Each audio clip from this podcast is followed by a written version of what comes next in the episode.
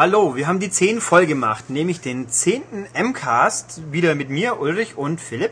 Hallo. Und Philipp sagt diesmal ein bisschen mehr, ich verspreche es euch. Ähm, ja. Zwei Worte schon. Und ich unterbreche ihn auch nicht laufen, nur manchmal oder öfters. Wir werden es sehen. Ähm, wir nehmen diesmal schon am Mittwoch auf, weil wir haben ja schließlich Feiertag. Ihr kriegt den Podcast aber wie immer spätestens Freitag zu hören. Ich sage jetzt extra spätestens, weil wir werden jetzt sehen, wann ihr den jetzt zum ersten Mal zu hören kriegt. Und ja, damit erstmal genug orakelt.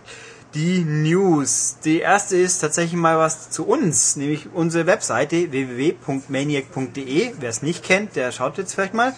Wir haben Version 2 gestartet, nämlich alles besser, alles schöner, alles toller und mehr aktueller. Genau, wir haben nämlich das Beta äh, aus dem Titel gestrichen und das äh, alles ein bisschen bearbeitet, sieht alles ein bisschen anders aus, ein bisschen hübscher und wir haben ein paar neue Funktionen. Unter anderem ist auch der Podcast jetzt ähm, quasi ähm, ja, schön präsentiert, sage ich einfach mal. Also ja. Also man hat ähm, so einen Link und hat man alle Episoden im Überblick und kann sich dann alles ziehen, wenn man das nicht über iTunes lädt.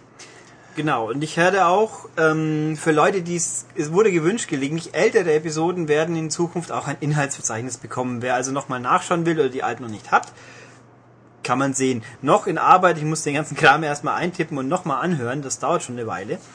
Kommt aber. Und sonst haben wir halt die News jetzt nach Blogstyle immer schön vorne drauf, alles ein bisschen übersichtlicher, bisschen hübscher, bisschen bunter gemischt. Ähm, Podcast eben seinen eigenen Bereich und ja. Und neu ist, äh, wir twittern jetzt. Äh, für diejenigen, die Twitter noch nicht kennen, ist ein Mikroblogging-System, also 140 Zeichen maximal und da kann man dann ähm, ja seine kleinen Nachrichten quasi schicken. Wir haben das so gemacht, dass man auf der Seite diejenigen, die nicht auf Twitter angemeldet sind, dass sie eben das auch lesen können, was wir denn jetzt so twittern. Also sie versuchen ähm, ein paar Impressionen aus der Redaktion quasi da so zu veröffentlichen, damit ihr wisst, so was wir so gerade treiben.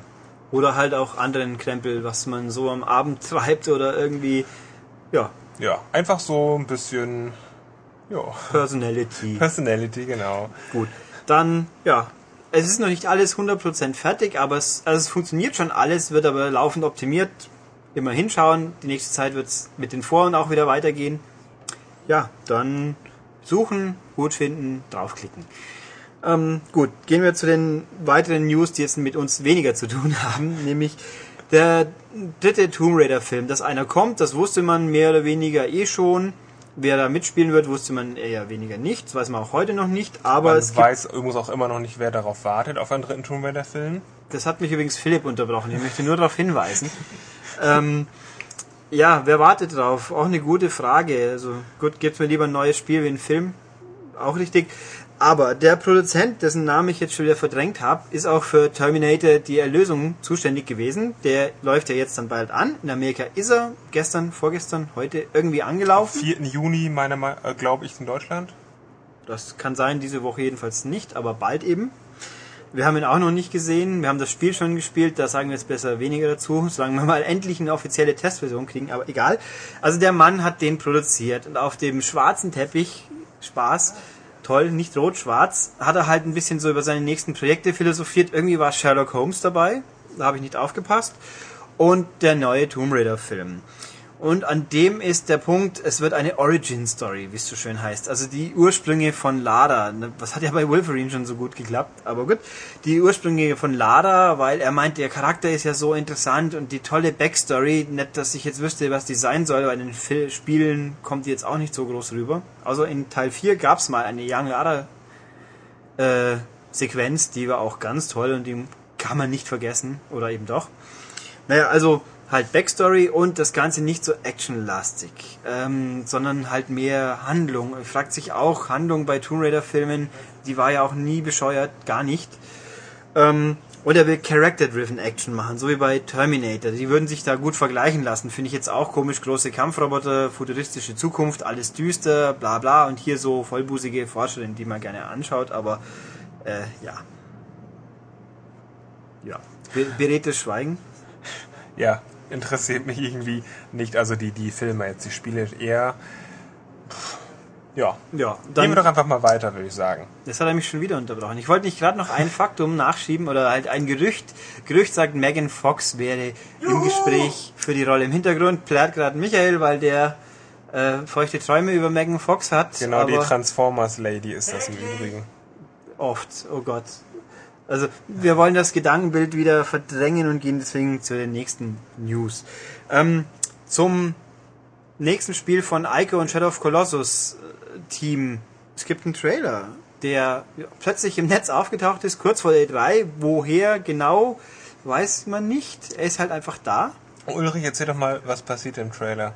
Ähm, was passiert in dem Trailer? Gut, da läuft ein kleines Kind durch eine äh, Ruine, sage ich jetzt mal, und wird dann von einem komischen Viech und trifft auf ein komisches Viech. Wir sind uns nicht sicher, was es ist. Es ist eine Art Greif, aber mit Maus und oder Wolfkopf und Rattenschwanz und äh, klammert sich an dem fest und dann, ja, Mai. Dann tauchen die nochmal mhm. und irgendwie sehen die den Sonnenuntergang an. Mit anderen Worten, ähm, für mich ist der Trailer relativ nichtssagend. Sieht nicht danach aus, dass es Ingame-Szenen sind und eigentlich da passiert nichts. Man kann ein bisschen vom Stil ableiten. Das ist, und es geht dann eher in Richtung Ico oder Ico, wie man sagen will. Eher in diese Richtung als in Shadow of the Colossus. Ja, also ähm, sieht aus wie ein Sammelsurium an Cutscenes, also haut technisch nicht weg, was ja auch nicht wundern würde. Bei den anderen zwei Spielen, die waren zwar super designt, aber technisch jetzt nicht unbedingt Cutting Edge, sag ich mal.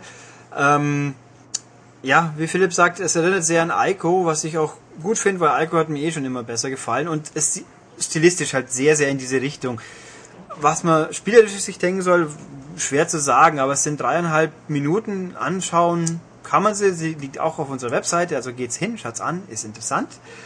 Und ja, Mai, also dann gab's auch noch, es sei bestätigt, sagen englische Quellen von ihren anonymen Quellen, es ist tatsächlich echt. Und ob es auf der E3 mehr zu sehen gibt, das ist nicht sicher, weil äh, scheinbar Sony nur nicht ganz sich im Klaren ist, ob das Ding schon weit genug fortgeschritten wäre. Was komisch ist, weil denn dieser Trailer ist angeblich schon ein Jahr alt, das Material, und es sieht eigentlich schon gut aus. Ich meine, vor allem das Design passt einfach und das ist bei dem Spiel ja eh das Wichtigere wohl. Aber ja gut, in eineinhalb, zwei Wochen werden wir mehr wissen, ob sie irgendwas darüber erzählt haben oder nicht. Eben, wir werten das mal so, es ist ein Lebenszeichen und es könnte die Vorfreude schüren. Zu E3. Ja. Gut. Ähm, handfeste Daten gibt's schon fürs nächste, was wir haben, nämlich Fallout 3 Download Content. Es kommt noch mehr und es kommt vor allem irgendwas für die PS3. Also offenbar war der Deal, der letztes Jahr auf der E3 von Microsoft und Bethesda angesprochen worden ist, zeitlich begrenzt, weil ab, äh, Moment, äh, ab Juni kommen die drei bekannten Downloads-Packs auch für die PS3. Das ist toll für PS3-Besitzer, weil endlich können sie dann mit ihrem Fallout auch irgendwann mal noch mehr anstellen. Nur, ist, die werden in genau der Reihenfolge veröffentlicht wie auf der 360. Sprich, zuerst kommt Operation Anchorage, kann man kaufen, braucht man nicht. Danach kommt Pi mal Daumen in vier bis sechs Wochen Abstand The Pit, das ist toll. Und dann nochmal vier bis sechs Wochen, so tendenziell wohl eher sechs, man kennt's ja, Broken Steel. Und wer öfters zuhört, weiß es, Broken Steel ist das, Add-on, mit dem das Ende aufgehoben wird und die Level Cap auf 30 erhöht. Sprich, wer jetzt eh schon länger gespielt hat und sich hochgelevelt hat, der darf dann die zwei frischeren Downloads theoretisch erstmal durchmarschieren und hat nichts davon in Charakterentwicklung und erst dann gibt's das Bessere. Also entweder halt nochmal drei Monate länger warten oder die saure Pille schlucken, sauren Apfel beißen. Bittere Pille schlucken. Und die, die, diejenigen, die Fallout 3 jetzt immer noch nicht haben, so wie ich, der die ganze Zeit mit Liebäugel aber irgendwie dann doch nicht dazu kommt, die können noch länger warten, denn zum Weihnacht, zu Weihnachtsfest äh, quasi soll doch ein Fallout 3 mit allen erhältlichen Download-Episoden kommen. Genau, Richtig, Ulrich? so ungefähr. Im Oktober gibt's die Game of the Year Ausgabe vom Spiel mit, mit dem Originalspiel und allen fünf Add-ons. Wieso fünf, wo wir doch nur von drei reden? Weil eben noch zwei weitere kommen. Für die 360 immerhin da äh, im Juni schon Point Lookout. Da erforscht man irgendwie ein Sumpfgebiet. Das könnte optisch interessant sein. Mal schauen, ob sie auch eine Handlung neibacken, die was taugt. Und dann wieder noch einen Monat oder so später Mothership Zeta. Oder Xeta, Zeta, wie auch immer. Ähm, da geht es um Aliens. Nämlich Aliens kehren zurück und entführen einen und dann gibt es irgendwie interessante Sachen zu erleben wohl. Weil im Hauptspiel gibt es ja ein abgestürztes UFO. Nicht, dass ich oder Thomas das auch schon über 100 Stunden gespielt hat, jemals gesehen hätten, aber es ist vorhanden, wir wissen, dass es gibt. Ja, diese zwei Zusatzcontents kommen auch für die PS3, aber halt eben erst nach den anderen drei. Also ihr müsst wieder länger warten und ja. Ähm, Und- Dafür ist es ein echtes Schnäppchen, wenn ich mal sagen darf. Genau, dieses- 60, 60 Euro, äh, also Spiel plus alle fünf Add-ons. Heißt, man kriegt im Grunde das Hauptspiel gratis da oben drauf. Fast. Also Fast. die Add-ons kosten jeweils umgerechnet 10 Euro und das heißt, das Hauptspiel auch nur noch 10 Euro und das ist es absolut wert. Selbst wenn man kein Rollenspiel-Freak ist, das lohnt Eben. sich so richtig. Also spätestens dann werde ich zuschlagen. Ja, dann wird es auch langsam Zeit. Ja. Ähm, was es noch gibt, um das Kuddelmuddel vollständig zu machen, die ersten vier Add-ons erscheinen für die 360 im Juni respektive August auch auf Disk. Ähm, wieso dann wiederum das fünfte nicht auftaucht in dieser Sammlung, weiß auch niemand, was es genau kosten wird. Diese diskbasierten Add-ons haben wir noch nicht mitbekommen, aber es sollten wohl nicht mehr als 20 Euro sein, weil sonst können wir sie auch downloaden. Ja, Ja, für alle Sammler, auf jeden Fall. Genau, und auch gut für Leute, die das Problem bislang hatten, wie kriege ich den englischen Content in, mit einem deutschen Account, was ja nicht geht. Hier geht's dann, weil dann importiert man sich halt oder geht in den Fachhändler und lässt sich die englische Disk organisieren. Ja, nee, Fallout schön, beschäftigt uns also noch länger, aber das ist das Spiel auch wert. Ja, gut. Damit sind wir diesmal an den, am Ende der etwas kürzeren News, aber es macht nichts, weil wir haben noch viel anderes, nämlich gleich zwei Reiseberichte. Und mit dem ersten sind wir sofort wieder da. Und los geht's mit unseren Reiseberichten. Für den ersten haben wir hier Michael Hallo Ulrich. und du warst bei Äh, ich war in London. Du warst bei THQ in London. Ich war mit THQ in London in einem Hotel. Und da haben sie ihr kommendes Line-up für die nächsten Monate, für den Rest des Jahres vorgestellt. Und da habe ich viele interessante Sachen gesehen, von denen ich euch gern was erzähle. Aber ihr müsst mir wie immer sagen, was ihr hören möchtet. Ja, dazu müssen wir erstmal wissen, welche Sachen. Ach so, das wisst ihr gar nicht. Ich habe gesehen Darksiders. Darüber werde ich nicht sprechen. Da habe ich mir sehr viel Mühe gegeben fürs kommende Heft. Okay. Da können Interessierte alle interessanten Sachen nachlesen. Es geht auf jeden Fall um viel Blut und um die apokalyptischen Reiter. Uh. Ja, Okay. was habe ich Nicht noch? die Band. Nicht die Band aus Ostdeutschland, nein, schade. Auch nicht um Apokalyptiker. Äh, um, Apokal äh, um, Apopo um Apokalyptiker geht es erst recht nicht. Oh, okay. Nein, sehr interessante Sache. Ähm, Im Heft bitte nachlesen. Ähm, worüber wir gerne sprechen können, ist äh, MX vs. ATV mit neuem Namenszusatz, den ich gerade vergessen habe. Sehr gut. Ähm, Drawn to Life 2 habe ich gesehen für Wii, das kommt auch noch für den DS. Und dann habe ich noch gesehen, mein Highlight der Veranstaltung, ähm, ich habe den Namen schon wieder vergessen, Ultimate Cheerleader 2, glaube ich, hieß es. Oder All-Star All-Star Cheerleader, Cheerleader 2. 2. Genau, All-Star Cheerleader 2. Ich war so von der Spielmechanik begeistert, dass ich mir den Namen gar nicht erst merken konnte. Ähm, darüber will ich euch unbedingt was erzählen. Da nimmt man nämlich zwei Wii-Fernbedienungen und stellt sich wie ein Cheerleader-Mädel vor den Fernseher. Dann laufen unten im Bild äh, Buchstaben, äh, nein nicht Buchstaben, Pfeile durch, so wie man das aus GTA San Andreas kennt. Ähm, bisschen auch so, wie man es von Guitar Hero kennt. Ähm, und dann muss man einfach die eingeblendeten Bewegungen nachzeichnen. Ähm, totaler Trash, aber ähm, mit genügend Promille ungefähr so witzig wie SingStar. Bei äh, Drawn to Life ähm, schließt an am ersten Teil, den gab es ja für den DS. Man malt auch im zweiten Teil seinen Helden wieder. Äh, man malt diverse Hintergrundsachen. Äh, man gestaltet einfach die um Levelumgebung in diesem ja, recht simplen, knuffigen 2D-Jump'n'Run mit diversen Mitteln. Könnte ganz spaßig sein, allerdings haben wir uns da vor Ort schon gedacht, da fehlen noch ein paar Features. Mehr dazu gibt es auch im Heft. Ja. Wir, MX vs. ATV, wollt ihr äh, dazu etwas wir wissen? sind gerade so fasziniert von diesen eklektischen Spielen. Ähm, gibt's beim tollen Cheerleading Balanceboard Unterstützung? Ja, Gibt's lizenzierte Songs? ich kannte keinen. Äh, wieso soll Das ich heißt das? übrigens noch lange nichts. Das heißt es können nix. jede Menge Lizenzen. Ich höre relativ selten Cheerleader-Musik, das ist schon wahr, also kann ich das nicht so recht beurteilen. Ähm, Aber es ist auch ziemlich egal, Hauptsache man sieht aus wie ein Idiot vor dem Fernseher, wenn man da ein bisschen rumhüpft. Ähm, ist ich habe das ausgiebig gemacht. da gehört es dazu. Nicht zwingend. Aber doch, das ist jetzt zwar meine präpu präpubertär aggressive Meinung, aber es ist mir wurscht. Also in diesem Schwarz-Weiß-Comics, äh, Comicspiel von Sega bin ich nicht viel rumgehüpft und wenn dann nur vor Freude, weil das Spiel so toll Ja, du hast ist. dich aufgeführt wie ein Idiot, das stimmt aber. Naja, das ist die kindlich-juvenile Freude an außergewöhnlichen Spielerlebnissen. Sowas wie dieses Spiel, ähm, das Mad World heißt, äh, das sieht man nicht alle Tage. Man könnte es auch einfach Blutrausch nennen. Ähm, ja, oder Killerspiel. Das erste Spiel, wo ich das durchaus gerechtfertigt fände, wenn das Wort nicht so blöd wäre. Naja, auf jeden Fall, THQ hat keines dieser Blutspiele gerade in petto. Das Äh, ist überhaupt nicht wahr. zumindest was du gerade gesehen hast, zumindest worüber wir jetzt sprechen wollen. Das ist wahr. Richtig. Bei MX vs. ATV gibt es kein Blut. Richtig, ein Offroad-Rennspiel Ein mit Offroad-Rennspiel. Quadbikes. Mit Quadbikes und mit äh, Motorrädern, also nicht so straßentauglichen Dingern, so, so Motocross-Maschinen eben. Ähm, die Serie ist ja jetzt auch nicht äh, gerade neu. Also das grundlegende Konzept ist immer noch Quads und äh, Motocross-Räder rasen durch den Dreck.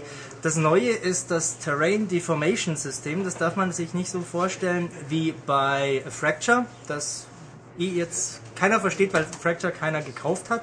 Schade. Ähm, aber das heißt in der Praxis, ähnlich wie in Motorstorm, hinterlassen Fahrzeuge äh, Spurrillen im Matsch, im Dreck. Ähm, und zwar überall, nicht nur auf den ähm, Streckenabschnitten, sondern auch überall in der Pampa, wo man jetzt auch bequem hinfahren kann. Also man kann mit seinem Quad einen Berg hochfahren, äh, einen Schneegipfel erstürmen und dann mit vollem Karacho da wieder runterbrettern und überall gibt es die schönen Spuren im Untergrund. Was mich gewundert hat, Stopp, stopp. Ja. Wirken sich die Spuren aus aufs Fahrverhalten? ähm, angeblich ja, ich habe es bei meinen Proberunden nicht so recht gemerkt. Also für Leute, die wissen wollen, beim Spiel, wo das wirklich so ist, das nennt sich Sega Rally. Das hat zwar auch keiner jemals mitbekommen, aber ich glaube inzwischen für zwei Cent in jedem Multimedia irgendwas Store zu kriegen. Sehr bedauerlich, hat ja auch einige Leute bei Sega dann ihren Job gekostet. Finde ich echt traurig, aber das hat's gut gemacht. Wenn es MX vs. ATV tatsächlich überhaupt könnte, wäre es schon mal ein Fortschritt. Ja, jetzt lass mich endlich bashen. Was nämlich Unsinn ist, ähm, man kann ja als Fahrer auch von seinem Vehikel runtergeschleudert werden, ähm, sich um den Baum wickeln oder über den Boden schlittern und das hinterlässt keine Spuren. Was Unsinn ist, ähm, was wahrscheinlich mit äh, Ressourcenschonung der Hardware zu tun hat, aber äh, ich habe das vermisst. Ähm, es hat sehr viel Spaß gemacht, nicht nur mir, auch den anderen Journalisten, die anwesend waren.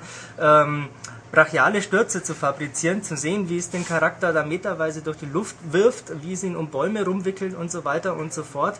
Ähm, da hätte man noch ein bisschen mehr draus machen können, so ein bisschen so ein, so ein Pain, so ein Hauch von Pain damit reinbringen. Hätte mir jetzt gefallen. Ähm, aber spielerisch ist es interessant, nicht zuletzt deswegen, weil man mit dem linken Stick steuert und mit dem rechten Stick verlagert man das Gewicht des Fahrers nach vorn, hinten und zur Seite, was zum Beispiel Stürze im letzten Moment verhindern kann und deswegen so ne typisch nervigen Rücksetzsekunden ähm, ja, obsolet macht. Okay, was sagst du, wie viel Simulation steckt denn in diesem arkadigen Spiel? Ich bin ja nun kein äh, Motocross- oder Quad-Profi. Schwer zu sagen. Also ich als Rennspiel-Nichtmöger kam relativ schnell, relativ gut damit klar. Also glaube ich nicht, dass der Simulationsanteil allzu hoch Äh, ist. also als Mensch, der die ganzen MX vs. ATVs spielen durfte und oder musste, je nachdem von welchem Teil und von welchem Jahr man redet, die waren schon immer relativ darauf bedacht, dass zumindest ein bisschen Sim drin ist. Also wenn man auf dem Hügel vorladen, bei Sprüngen notwendig zu wissen, wie weit springt man sinnvollerweise, um nicht völlig in, auf dem Anstieg zu landen und das Tempo zu verlieren, das ist schon mit drin. Also das ist schon ein bisschen anspruchsvoller wie jetzt ein äh, Mario Kart wäre von mir aus. Auch ganz Oh, spaßig. Frevel. Äh, auch ganz spaßig übrigens. Äh, Sprünge, wie Ulrich sagt, äh, gibt's natürlich. Äh, und da kann man wie bei SSX oder Tony Hawk und Konsorten Tricks machen, die natürlich auch wieder aufs Punktekonto äh, Konto sich äh, auswirken.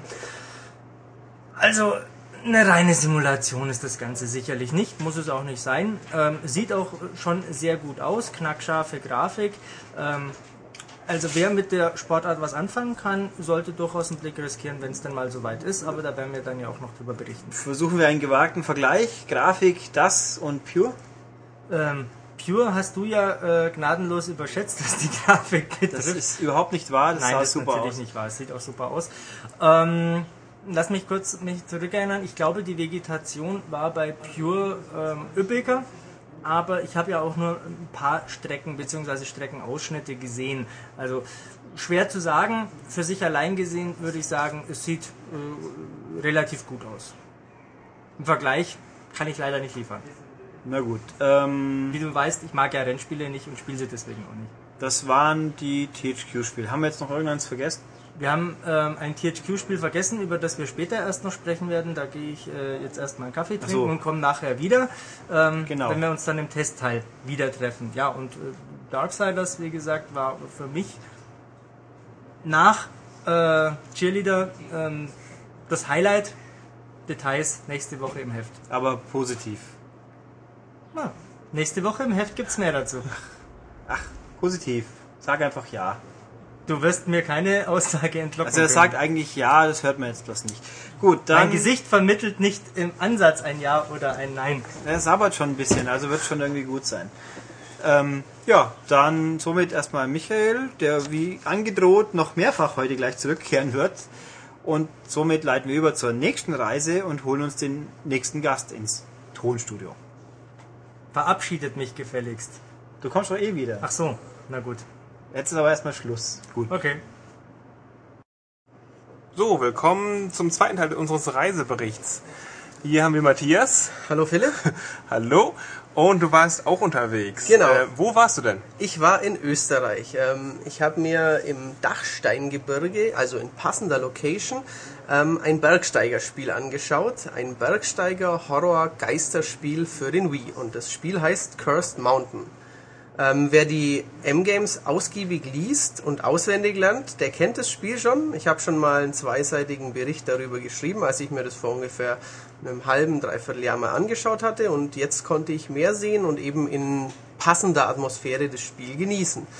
Weißt du schon was darüber, Philipp? Was möchtest du wissen oder was interessiert dich zu dem Spiel? Also mindestens so interessant wie das Spiel und so spannend ist vielleicht auch die, die Geschichte des Entwicklers. Ähm, denn quasi eine Deep Silver Abteilung äh, hört sich langweilig an, aber wer steckt denn eigentlich wirklich dahinter? Genau, also die Firma heißt jetzt Deep Silver, ist Teil der Koch Media Gruppe, die in Deutschland hauptsächlich äh, Final Fantasy Spiele rausbringt. Ähm, und die haben früher den Namen Rockstar Vienna gehabt. Und Rockstar Vienna hat zum Beispiel einen X-Pain-Titel für die Xbox umgesetzt äh, und lange Zeit am mittlerweile indizierten Manhunt 2 gearbeitet. Und ähm, ein Teil des Teams ist jetzt noch dabei, heißt jetzt Deep Silver, koordiniert ein Mitglieder oder ein Entwicklerpool von über 100 Leuten in der, in der ganzen Welt. Und die äh, 20 Leute knapp sitzen in Wien und äh, koordinieren jetzt dieses Projekt Cursed Mountain. Jetzt zeige ich mal was zum Spiel, damit es nicht zu kurz kommt. Ähm, man ist ein Bergsteiger, man sucht seinen vermissten Bruder, aber man ist nicht Reinhold Messner. Man ist eine fiktive Figur, man ähm, stapft durch die tibetische Bergwelt, ähm, man untersucht Klöster, man trifft ähm, ein paar verschwiegene Mönche, ein paar gruselige Gestalten. Ähm, es ist alles ein bisschen unheimlich, man weiß nicht so recht, was mit seinem Bruder passiert ist, niemand will einem wirklich helfen. Und ähm, ja, die Grundstory, die dem zugrunde liegt, ähm, ist die tibetische Mythologie. Da geht es um Totenrituale, um, um die Geisterwelt. Und ähm, das wollen die Entwickler ins Spiel transportieren, indem man gegen Geister kämpft und quasi in eine Art Zwischenwelt blickt. Das ist dann durch schwarze, gruselige Bildschirmeffekte wird das ausgedrückt und da kann man dann ähnlich wie in Fatal Frame, das in Deutschland, ich glaube Project Zero heißt, richtig? Ja, richtig. Ja, genau. Ähm, kann man da sich mit den Geistern austoben und man schießt auf die, man kämpft mit denen, man fotografiert sie nicht, aber man muss die halt irgendwie besiegen. Ähm, man kann klettern in einigen Abschnitten, man muss balancieren, alles mit der Remote schön unterstützt. Ähm, aber die Entwickler legen auch großen Wert darauf, dass man äh, nicht zu übermäßigen Gefuchtel gezwungen wird. Also man, man kann den Geistern, wenn man sie denn entscheidend geschwächt hat, man kann sie finishen mit einer mit Remote-Bewegungen, dann bekommt man Energie, also Le- Lebensenergie, aber man muss es nicht. Ähm, ja, was ich noch sehr interessant fand, war, oder ganz lustige Idee, ähm, die Remote funktio funktioniert wie ein Walkie-Talkie. Also auf dem Lautsprecher kommt, ähm, unterhalten sich Leute mit euch und ähm, wenn man diesen Ton bei der Remote, also im Menü abschaltet, dann kommt er ganz normal auf den Lautsprecher raus, aber wenn man wieder anschaltet, dann kann man praktisch wie ein Telefon oder wie ein Walkie-Talkie die Remote ans Ohr halten. Genau. Okay. Das heißt aber, man kämpft auch wirklich nur gegen Geister oder gibt es auch irgendwie, wie es in vielen Spielen üblich ist, erst menschliche Gegner und dann deckt man auf einmal irgendwas Mysteriöses auf und kämpft gegen Geister? Ähm, die Geister sind, waren mal Menschen, Menschen. Das sind Mönche, deren Seelen in dieser Zwischenwelt gefangen sind. Aber ähm, ich habe noch keine menschlichen, normalen Gegner gesehen. Ich habe zwei Endkämpfe mittlerweile schon gesehen gegen Art Greifenwesen, düstere Dämonen und so Zeugs, aber gegen normale Menschen, dass man da einen armen buddhistischen Mönch mit dem Eispickel in den Kopf haut, das habe ich noch nicht gesehen. Nein.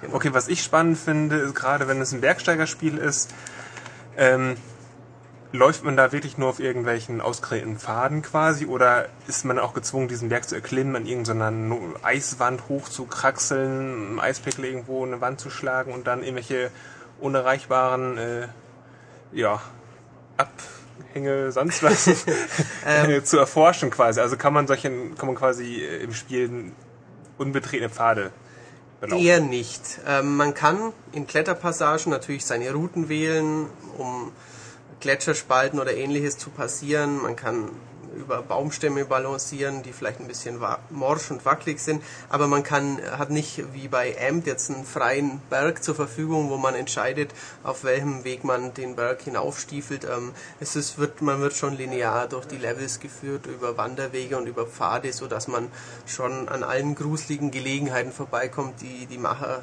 ähm, überlegt haben. Ja, genau. Okay. Kannst du was zur grafischen Qualität sagen, weil die Bilder an sich doch ähm, von der Auflösung her natürlich auch wirkt das alles ein bisschen matschig, aber wie, wie schön wird die Bergwelt dargestellt? Ähm, die Berg, Bergwelt wird eigentlich richtig gut dargestellt. Es ist, ähm, wie du schon sagtest, auf Screenshots ein bisschen, ein bisschen trist, die Texturen sind nicht besonders prickelnd, ähm, aber die Entwickler haben auch gezeigt, dass es äh, ständig also dass es eben ständig möglich ist, die ganze Landschaft darzustellen. Man ist oben im Kloster und sieht noch unten den Weg, den man genommen hat. Oder man ist unten und sieht schon oben, wie sich ein Kloster an die Felswand klammert und wie oben der Berg von, von Nebel und so umgeben wird.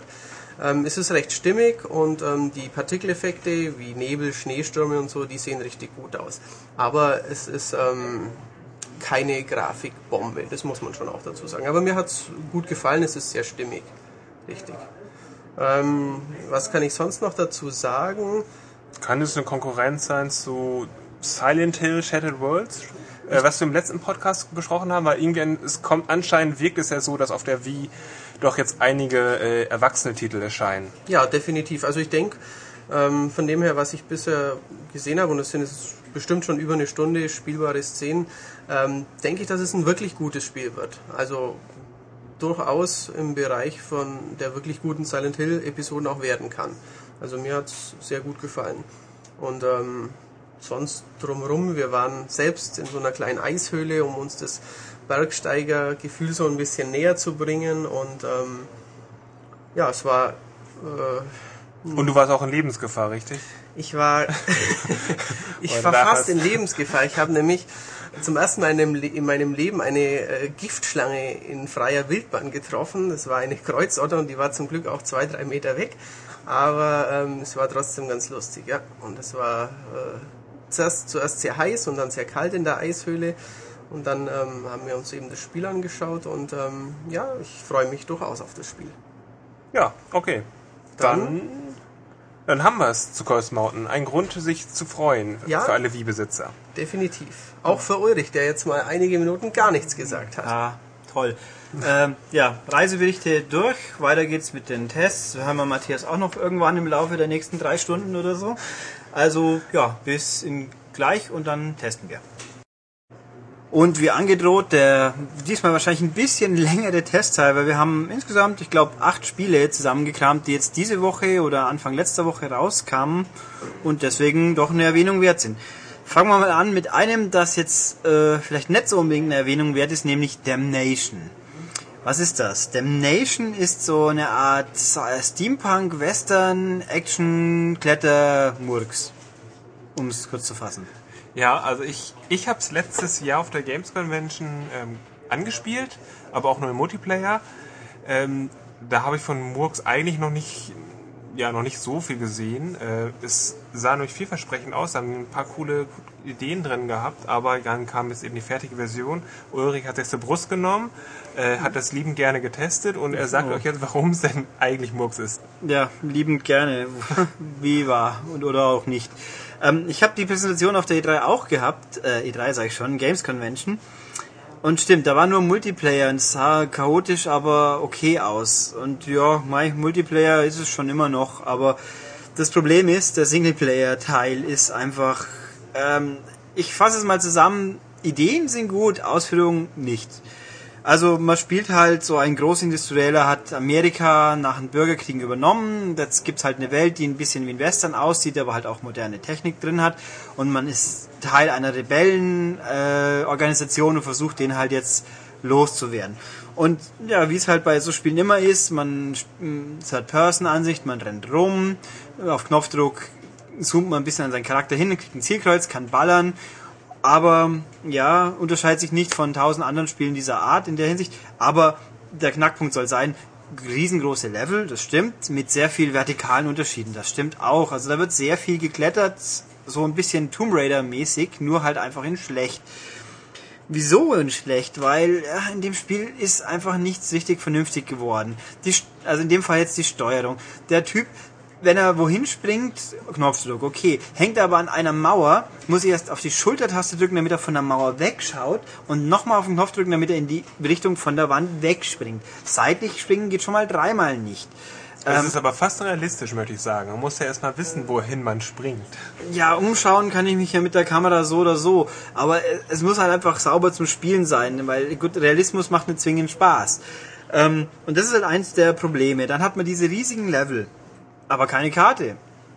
Gut, der Weg ist schon relativ linear, aber das finden muss man trotzdem erst. Der Kniff der Entwickler, wir packen einfach ein paar CPU-Kollegen mit rein, die immer mit dabei sind, weil Einschub, es geht auch äh, Koop per Splitscreen oder online, deswegen immer einer dabei. Und die finden immer magisch irgendwie den Weg, zu dem es hingeht. Es kann also vorkommen, man geht durch eine, durch eine Haustür und das ist der einzige Weg eigentlich und schaut nach oben und dann stehen die irgendwie oben auf dem Dach durch drei Stockwerke. Wie kommen die da hin? Aber gut, wenigstens weiß ich so, wie es überhaupt, wo ich hin muss.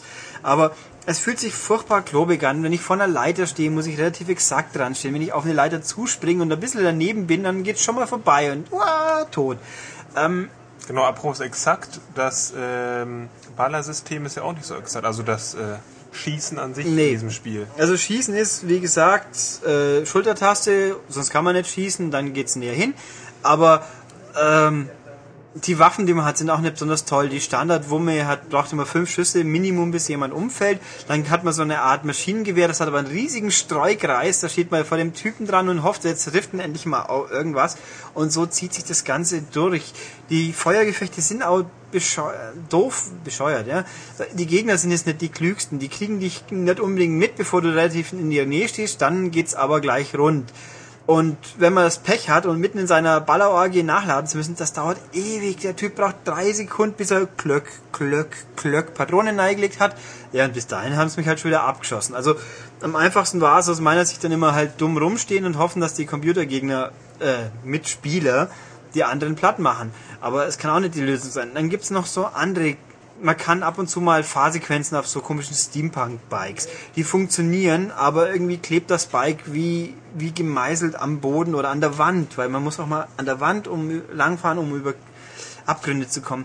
Es fühlt sich einfach alles hakelig, unrund an. Also, ne, man will nicht richtig. Dann gibt's ein cooles, theoretisch cooles Feature, die Spirit Vision. Auf Knopfdruck, wenn man es gelernt hat, macht dann Pumpf. Ansicht ist wie eine Art Wärmesicht. Man sieht, wo die Gegner stehen. Auch wenn sie weiter weg sind, hinter Mauern und alles.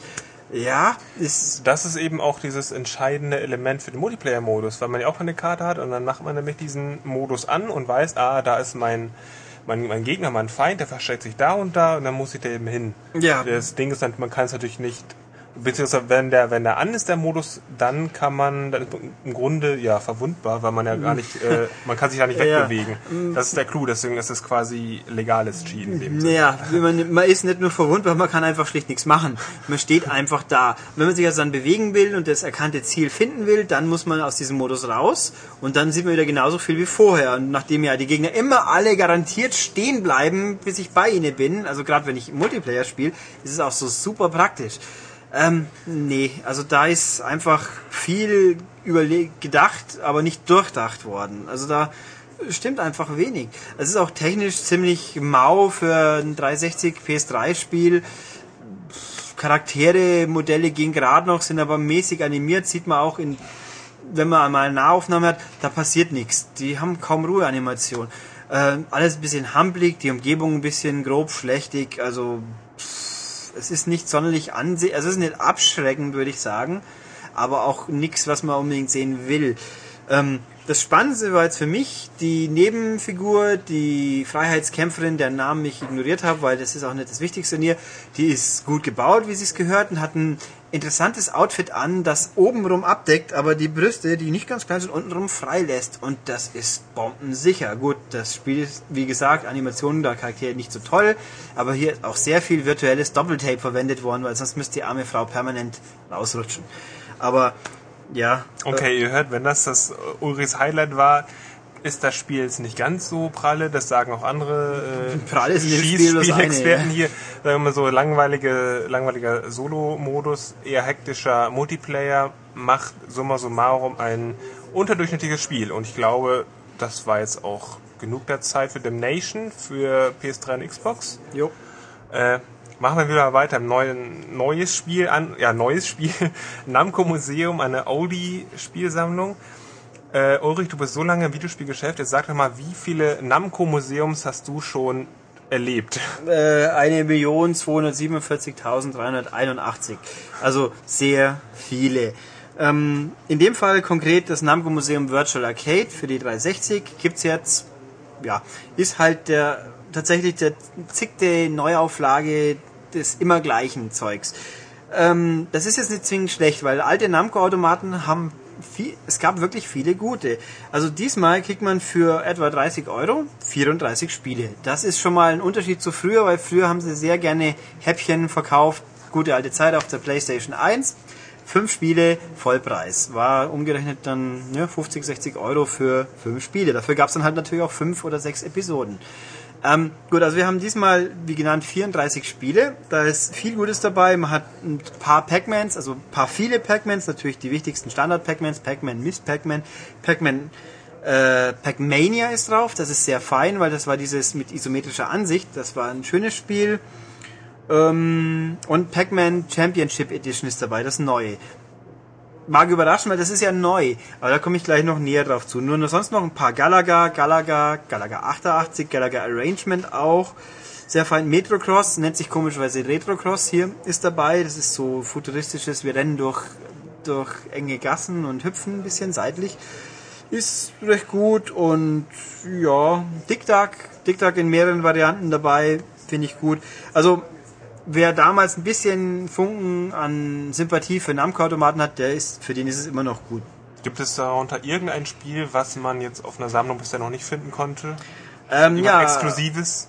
ähm, das ist jetzt ehrlich gesagt ein bisschen schwierig, weil ich sie nicht auswendig weiß. Ich glaube, Baraduke oder wie es heißt, habe ich nicht in Erinnerung schon mal gespielt zu haben auf einer Sammlung, was jetzt allerdings nicht zwingend heißt, dass es nicht schon mal drauf war, weil es ist im Endeffekt ein B-Titel. Ähm, mal gucken, ich sehe die Liste hier neben mir liegen. Nö, ich glaube, den Rest kennt man eigentlich schon mal von einer oder zwei oder fünf oder acht Sammlungen. Ähm, natürlich in dem Zusammenhang, es fehlen halt tatsächlich auch wieder ein paar, wo man sich wundert. Garplus gab es definitiv schon mal auf irgendeiner Sammlung. B- Pac-Land bin ich mir nicht sicher, ob es es schon mal gab, aber es ist nicht drauf. Also wieso Namco nicht mal anfängt, nicht neben den immer gleichen alten auch mal ein paar andere alte noch drauf zu packen, die ja auch gut sind. Also an der Rechenpower kann es ja nicht liegen. Ich, keine Ahnung. Ähm, wie ich vorhin schon gesagt habe, es ist Pac-Man Championship Edition drauf, auch Galaga Legions. Das hat den einfachen Grund, alle Spiele von Namco, alle Arcade-Spiele, die es in der Xbox Live Arcade schon mal zum Download gab, sind hier auch drauf. Da spart man sich, und die kosten, wenn man sie einzeln kaufen würde, zusammen schon mehr, wie die ganze Sammlung hier jetzt kostet. Also Preis-Leistung von dem Ding echt gut.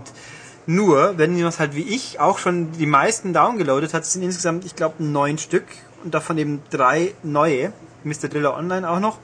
Wer da schon welche gekauft hat, der sagt auch, "Hm, toll, danke. Aber lassen wir das beiseite, ist cool. Nicht so cool ist die Art und Weise, wie die auf der DVD abgelegt sind, weil nämlich die ganzen, die anderen alten, die gehen aus dem Menü. Die schon auf Xbox Live Arcade erhältlichen Spiele, die muss man aus dem Xbox-Menü starten. Sprich, man, aber gleichzeitig die Disk einlegen. Sprich, Disk einlegen, Spiel starten, dann in das Menü gehen, wo heißt hier die Download-Spiele, dann schickt dich das Ding raus auf die Xbox-Oberfläche, dann muss man in den Xbox äh, eigenen Menü, wo die ganzen anderen Arcade-Spiele auch liegen, rein und das starten. Also völlig unnötig umständlich und keine Ahnung, was es sollte. Also ich finde es lieblos zusammengeschustert von der Menüführung. Es gibt auch null Extras, keine historischen Flyer oder irgendwas. Aber mei, dafür hat man halt viele alte Spiele, von denen ich sage jetzt mal, etwa die Hälfte lohnen sich auf jeden Fall. Die zwei Neuauflagen sind echt klasse. Ja, also äh, ich sag mal im direkten Vergleich, die Mega Drive Collection von Sega ist schon noch ein Stück besser. Überhaupt kein Thema, aber das Ding hier, wer es nicht schon 15 Mal gekauft hat, für den, finde ich, lohnt sich's. Ja, okay. Das war Namco Museum Virtual Arcade, präsentiert von Ulrich. Und jetzt geht's weiter mit noch ein paar anderen Spielen, wo wir uns jetzt aber wieder paar Sprachgäste gleich vor die Mikros zerren werden. Bis gleich. So, jetzt habe ich meine liebsten beiden Buddies hier versammelt, Matthias und äh, Michael. Du musstest jetzt echt überlegen, wie ich heiße. Nicht dein Ernst, oder? Obwohl du so ein guter Buddy von ihm bist. Ja, okay, das war gelogen. Ich, bin ein mag ihn toller eigentlich Buddy. nicht. Ähm, es geht um Bionic Commando, ähm, ein Actionspiel von Capcom für PS3 und 360. Und Matthias und Michael sind die beiden Tester und deswegen sind sie hier. Und einer davon euch jetzt anfangen. Äh, Ähm, nehmen wir mal den Matthias. Ja, ich fange an, weil ich das Spiel ja auch durchgespielt habe. Ähm, mehrfach. Nein, ich habe es äh, einmal ganz durchgespielt und dann immer noch ähm, auf dem anderen System noch ein Weilchen und ähm, viel ausprobiert und äh, ich habe bestimmt knapp 20 Stunden mit Bionic Commando verbracht und ähm, ich habe die 20 Stunden nicht immer genossen, aber unterm Strich hatte ich ein gutes Gefühl. Du, Michael, hattest du das auch? Im Gegensatz zu Matthias empfinde ich das Schwunggefühl als misslungen. Äh, ne, Moment, das ist der Text aus dem Test, den kennt man schon nicht. Ich muss was Eigenes sagen. Ähm, was war die Frage? Ähm, ob, du, ob du unterm Strich auch sagst, ja, das ist gut. Nein, ich finde das Spiel schlecht. Ähm, richtig schlecht. Schlecht ist aber das Gegenteil von gut. Ja, richtig. Äh, Deswegen sind wir ja da auch uneins und deswegen ziehen unterschiedliche Gesichter unsere Meinungskästen, wie jeder Interessierte am Kiosk schnell selbst herausfinden kann. Weißt du, warum noch unterschiedliche Gesichter unsere Meinungskästen ziehen? Weil wir unterschiedlich ausschauen. Das mag vielleicht daran liegen, dass wir unterschiedliche Namen haben und unterschiedliche Persönlichkeiten. Und unterschiedliche Eltern. Und Einigen wir hässlicher uns als drauf- der andere. Einigen wir uns darauf, dass wir einfach nicht die gleichen sind Ja, und schon gar korrekt. nicht dieselben. Richtig, genau. Und wir sind nicht Philipp und darauf bin ich stolz. So, aber jetzt Ja, genug dann gehe ich gehe ich zumindest dazwischen. Also ich äh, gehe eher in Matthias Richtung, denn ich habe die, die damals die Preview-Version gespielt. die auch schon die erste Version. Nein, ich fand sie nämlich gut. Und deswegen ist das Spiel insgesamt ja auch eigentlich eher gut als schlecht. Wir haben ja schon damals gestritten. Ich meinte ja schon damals, dass das äh, Schwunggefühl verglichen mit äh, mein Lieblingsbeispiel Spider-Man Web of Shadows, ähm, das ist überhaupt nicht vergleichbar. Natürlich, Bionic Commando setzt ja auf sowas, ja, so, so pseudophysikalisch korrekt, wie es immer so schön heißt, und so schwer und behäbig soll es sein. Ähm, ich habe von mehreren Leuten auch gehört, es sei ganz toll, wenn man es ganz lang spielt und sich da reinfuchst. Äh, ich kann das nicht bestätigen nach, ich glaube, vier Stunden oder so, wo ich das Spiel gespielt habe.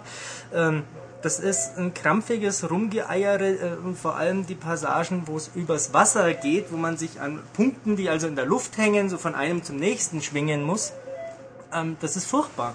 Äh, ich habe es bestimmt 20 Mal versucht, bin immer wieder abgesoffen. Da muss ich quälend lang zuschauen, wie mein äh, Spencer absäuft, anstatt dass er gleich mal tot ist, sobald er die Wasseroberfläche berührt. Ähm, also mir hat es überhaupt keinen Spaß gemacht. Ähm, Äh, Michael, Michael, ich möchte dich auch kurz unterbrechen, weil ich glaube, du wirst hier mit Fachvokabular um dich, sagst die ganze Zeit irgendwie Spencer, schwingen, Spencer- der fällt runter.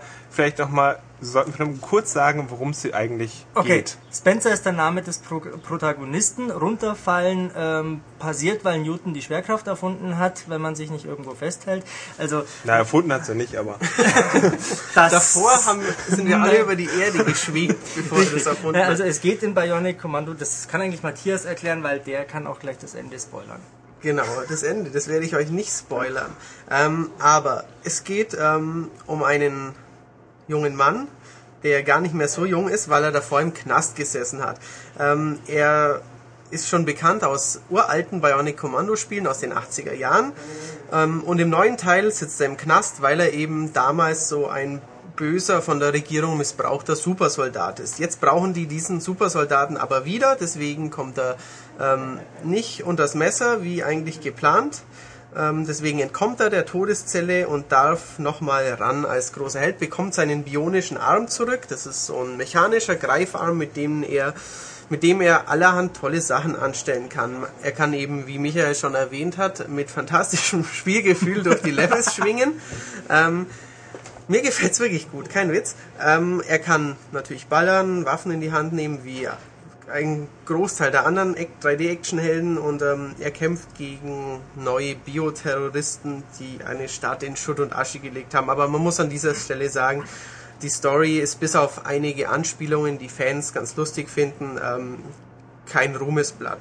Das ist eine Anspielung auf jeden Fall auf Contra Shattered Soldier, wo es genau dieselbe Exposition gibt. Äh, Der Charakter äh, ist der böseste Mensch auf der Welt und wird dann aber doch reaktiviert, weil man ihn braucht. Äh, Und außerdem, das ist aber ganz clever eigentlich eingebunden. Ähm, Spencer, der Name des Helden, erinnert sich natürlich auch nicht mehr an die ganzen Move-Möglichkeiten, die dieser bionische Arm so mit sich bringt. Er hat sie alle vergessen, so wie Videospiele, Videospielcharaktere eigentlich permanent alles vergessen. Ähm, aber dadurch, dass er sich dann so äh, peu à peu erinnert, ähm, kriegt man neue Moves. Also das ist äh, im Rahmen der Möglichkeiten eigentlich ganz witzig gemacht. Genau. Ähm, anfangs kann man schwingen, später kann man Feinde mit diesem bionischen Arm-Wolfseil zu sich heranziehen. Man kann sie durch die Luft schleudern, man kann Autos, Steine auf sie werfen, man kann aus großer Höhe mit einem äh, spektakulären Krachbumm auf den Boden sausen und eine Druckwelle auslösen. Ähm, aber wenn man spielt, dann kommt es nicht so oft zum Einsatz. Das ist leider so. Man ballert normal in Third-Person-Sicht.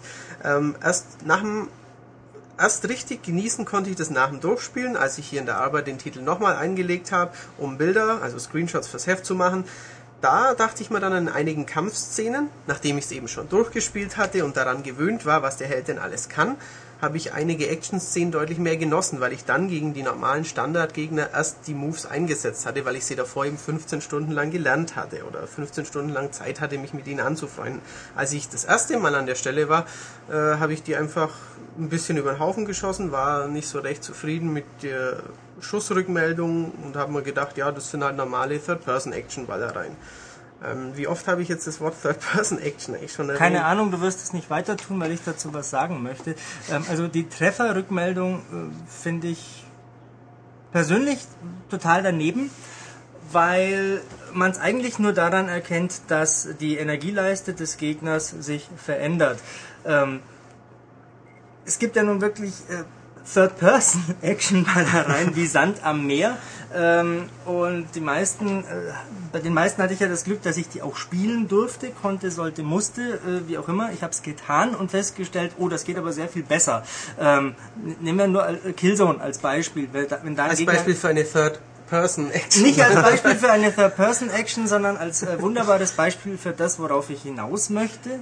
Jetzt kommt's. Nämlich äh, eine Trefferrückmeldung. Ich treffe den Gegner äh, in Killzone, purzeln sie äh, wild herum, verlieren den Helm, äh, stolpern, stützen sich am Boden ab, was auch immer sie tun. Äh, sie tun was, im Bionic Commando tun sie nichts.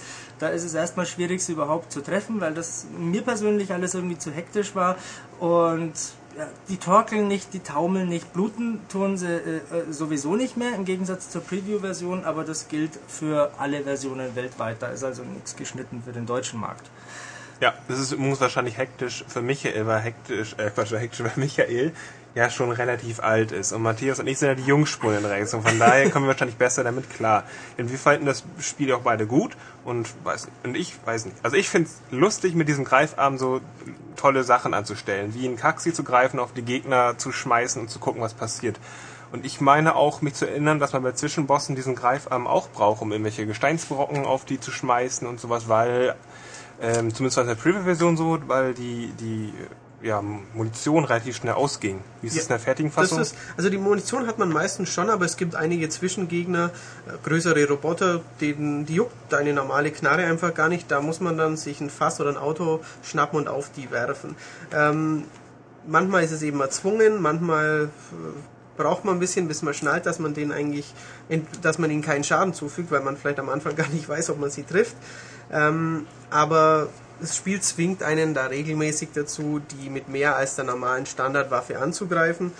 Und ähm, ja, Ich möchte noch was dazu Ja. sagen. Ähm, du möchtest sagen, dass ich möchte sagen, dass. Äh, jetzt habe ich den Faden verloren. Ähm, ich bin noch total perplex, weil mir unser Praktikant Tim gerade den Calippo Cola in die Hand gedrückt hat und ich vorher beim Rewe im Kühlregal extra danach gesucht habe. Insofern, Philipp, hast du wahrscheinlich recht. Ich bin zu alt, ich brauche eine Brille. Ähm, auf jeden Fall kann ich jetzt mein Calippo Cola lutschen. bitte noch nicht während des Podcasts. Nein, ähm, was ich aber zum Spiel noch sagen wollte, äh, du hast ja gemeint, äh, richtig toll war es erst nach einmaligem Durchspielen. Ein ähnliches Phänomen, finde ich, gilt oder galt auch bei Mirror's Edge. Ähm, meiner Meinung nach ist das eine Themaverfehlung. Es kann ja wohl nicht sein, dass ich ein Spiel erst einmal durchspielen muss, damit ich äh, einigermaßen Spaß damit habe. Also ich erwarte schon beim ersten Mal durchspielen Spaß zu haben. Versuchst du mich zu provozieren, indem du Mirror's Edge schlecht redest, Äh, Michael? ich rede Mirror's Edge nicht schlecht, aber ich mag nicht, dass ich alle paar Sekunden in irgendeinen Abgrund falle, ähnlich wie es mir bei Bionic Commando auch geht. Das bremst den Spielfluss und Spielfluss ist ja eigentlich bei äh, Mirror's Edge das hervorstechende Merkmal. Das ist richtig. Das ist bei beiden Spielen nicht optimal gelöst, aber man muss sagen, Mirror's Edge, die, tollen Sachen in Mirror's Edge sind deutlich toller als die tollen in Bionic Commando. Deswegen Ja. sagt man bei Mirror's Edge eher tolles Spiel, als du bei Bionic Commando Ja. tolles Spiel sagen würdest. Wobei der Vergleich jetzt nicht suggerieren soll, dass Mirror's Edge ein ähnliches Spiel äh, sei wie Bionic Commando. Das ist überhaupt nicht Es kommt aus einem ähnlichen Land, nämlich aus Schweden. Zwar ist Bionic Commando eine Capcom-Marke, aber Haupt, der Hauptteil der Entwicklung wurde in Schweden bei Grin gemacht. Ist Schweden also ein ähnliches Land wie Schweden? Schweden ist Schweden sehr ähnlich. Ja.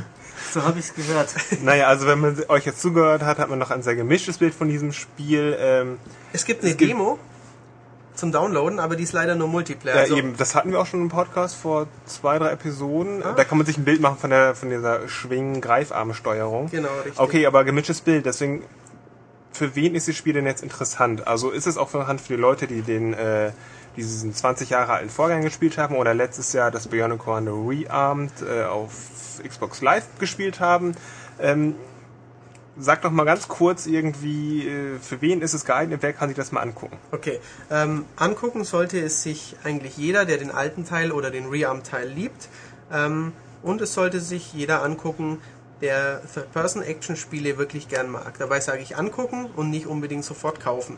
Ähm, es kann euch wirklich gut gefallen. Ihr könnt schöne 15 Stunden plus Online-Teil äh, mit Mehrspieler-Fights damit verbringen, aber ihr könnt auch so sagen wie Michael nach drei, vier Stunden, ja, äh, Capcom hat schon bessere Spiele gemacht. Oder besser gesagt, Grin hat schon bessere Spiele gemacht, aber Ja. Grin hat noch keine besseren Spiele Nein, gemacht. Grin hat äh, tendenziell deutlich schlechtere Spiele gemacht oder macht sie gerade oder ist im Begriff, sie zu veröffentlichen. Zum Beispiel Wanted, darüber haben wir ja schon gesprochen. Das durften Philipp und ich ja schon spielen. Terminator macht einen Nicht kaum so viel besser. merklich besseren Eindruck. Genau. Okay, gut. Äh, dann danke Matthias. Michael, wir wollen dich jetzt auch nicht mehr weiter zu Borne Kommando, denn du bleibst jetzt hier zu, äh, zum Spiel UFC. Matthias, wir bedanken äh, uns bei dir und wir droppen jetzt ein den Ulrich. Der Ulrich ist zurück. Wiederschauen. Ja, äh, ich bin schon wieder da, nur eigentlich für das Spiel auch nicht der richtige Mann. Es geht nämlich um UFC 2009. Äh, Undisputed. Undisputed, genau. UFC ist mir natürlich ein Begriff. Für Leute, die es nicht kennen, fasse ich es mal kurz zusammen, bevor die zwei Experten hier sich um das Wort prügeln. Hahaha. Ha, ha. ähm, UFC ist die Ultimate Fighting Championship und das ist im Endeffekt Boxen für brutal. Also sprich eine Mischung aus Boxen und Wrestling, sag ich mal. Ringen, sagt man, glaube ich, eher. Nein, das so, so leicht darf man sich's nicht machen. Äh, Da gibt's schon noch mehr Kampfstile. Also sprich, da zwei Leute stehen sich gegenüber, hauen sich in die Fresse mit Fäusten und ab und zu mal Füßen, wenn sie so hochkommen. Und wenn einer am Boden liegt, dann haut der andere so lange drauf, bis der hoffentlich aufgibt. Ähm, kommt inzwischen pünktlich zum Spielrelease mehr oder weniger auf DSF des Abends, Samstagnacht glaube ich. Keine nackten Frauen, sondern halbnackte Männer mit bisschen Blut, wenn es gut geht oder auch nicht. Ähm, was man davon halten soll, kann man streiten. Ich, ja, ich bin jetzt auch kein Box-Fan. Wieso soll ich mir das noch, noch gröbere anschauen? Weil da ist nichts gestellt. Beim Wrestling weiß man wenigstens, es ist eh bloß Show und das hat auch Show-Wert. Aber es gibt genug Fans und es gibt halt ein Spiel dazu. Und jetzt werden Michael und Philipp euch erklären, ob das Spiel was taugt. Ja, es gibt übrigens aber nochmal einen kulturellen Einwurf hier, weil USC ähm, Sportveranstaltungen gibt es nämlich jetzt auch in Köln und momentan gibt es da Proteste äh, aus, von Seiten der Politik mal wieder, äh, die das vergleichen mit Gladiatoren, Gladiatorenkämpfen und sehr brutal und eigentlich dürfte so eine Sportveranstaltung in Köln nicht stattfinden, denn das geht gar nicht. Äh, Eintritt ist da übrigens auch ab 18. Ist das Spiel auch ab 18, Michael? Das Spiel ist auch ab 18. Gut, dann reden wir über das Spiel. Ein, äh, ein Beat'em Up, ein äh, realistisches Sportspiel Eine Kampfsportsimulation. oder auch so, ja. Wie mir THQ versichert Eben hat. mit Lizenz, äh, Originalkämpfern. Ähm, Genau. Was sofort auffällt, ist die Optik. Sieht sehr gut aus. Gerade die äh, dunkelhäutigen Kämpfer sehen ziemlich cool aus. Je So. dunkler der Teint, desto beeindruckender das Charaktermodell. So Ja, okay. kann man es, glaube ich, auch sagen, ohne irgendwelche Personengruppen äh, zu. Okay, ja. Also die Optik macht Spaß. Kampfsystem äh, realistisch gehalten. Das heißt, äh, Schwierig.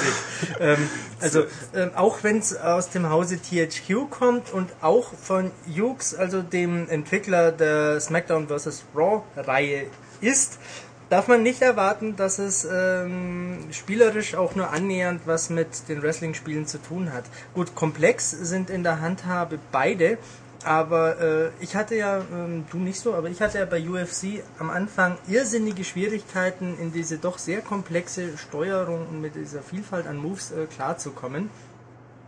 Ähm, da muss man sich schon reinfuchsen und das muss man auch wollen. Also wer sich für die Liga, für die UFC an sich interessiert, bringt das Interesse wahrscheinlich mit. Ich kann gar nicht einschätzen, wie viele Fans es in Deutschland da gibt. In Amerika ist das ja ein richtig großes Ding.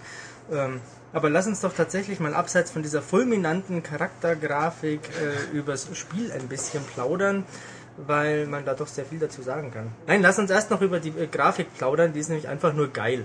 Also das Publikum nicht so, aber die Charaktermodelle, wie die sich bewegen, ist sensationell. Clipping-Fehler gibt's übrigens gar nicht.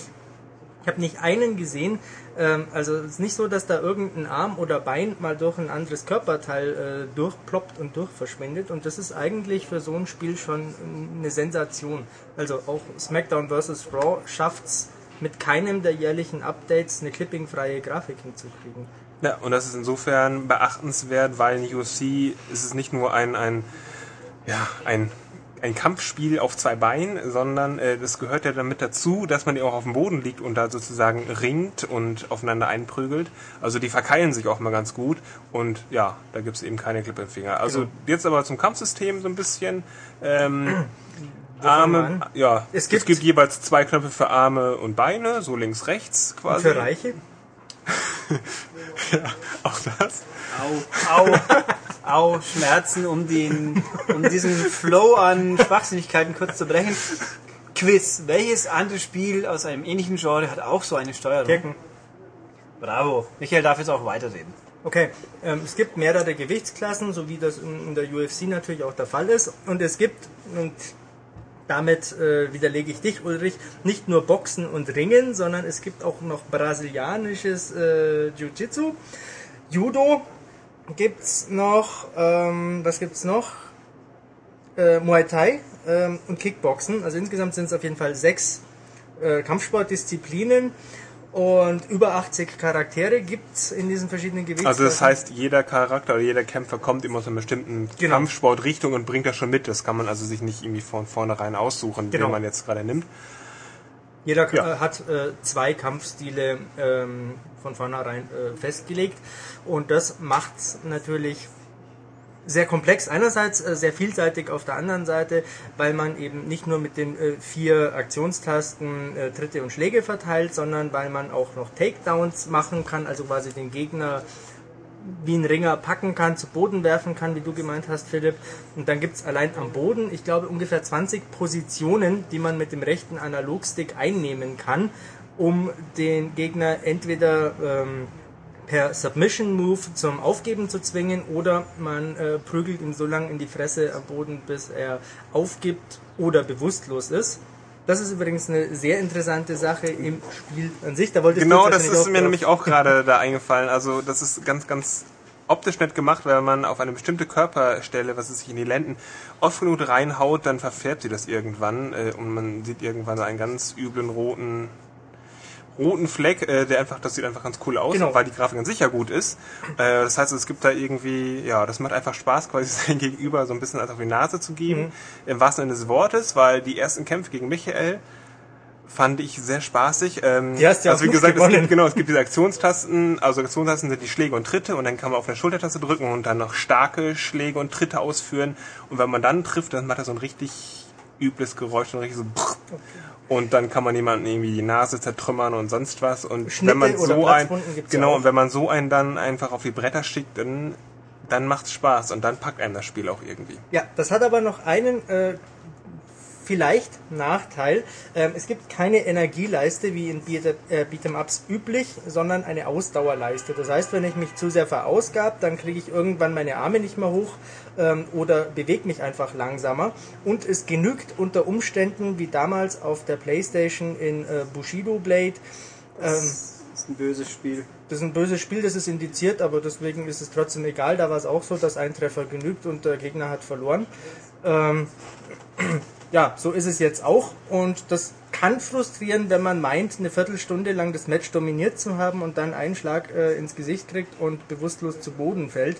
Ähm, fragt man sich unter Umständen warum, aber so ist es halt nun mal. Das gibt dem Ganzen natürlich auch seine Würze und seine Spannung. Wenn man immer aufpassen muss, man kann ja auch hoch und tief blocken und so weiter. Ja, obwohl das meine Meinung nicht mein, also ich teile das nicht ganz. Also wenn man noch nie zu Boden gegangen ist und dann einmal so einen richtig schweren Treffer abbekommt, dann steht er in der Regel auf. Man kann, das, Das habe ich nicht selber Ähm, geschafft, sondern gelesen, man kann den Weltrekord von sieben Sekunden ähm, für ein Match tatsächlich auch im Spiel erreichen. Ja, okay, dann haben, dann habe ich das zumindest noch nicht so erlebt, aber dann scheint es zu stimmen. Ja, cool für Realitätssportler. Ja, eben, beim, beim Boxen jemand richtig fies eins draufkriegt, fällt er auch kom komplett um und kommt nimmer hoch so Genau. schnell. Also ich habe selten ein Spiel erlebt, wo ich äh, so sicher empfehlen würde, wer sich dafür interessiert, soll sich die Demo runterladen. Die gibt das zwar mit nur zwei Kämpfern und ähm, wenigen Kampfstilen und einer Gewichtsklasse äh, sehr gut wieder, wie diese äh, Mechanik grundsätzlich funktioniert. Wer sich also dafür interessiert, runterladen, kostet nichts, bisschen ausprobieren und dann entscheiden. Okay, bevor wir das abschließen, kurze Frage, so Prügeln funktioniert also toll, sieht gut aus, spielt sich gut, was taugt's Karrieremodus technisch? Der ist ganz nett. Man kann ihn nur spielen mit einem selbst erstellten Charakter.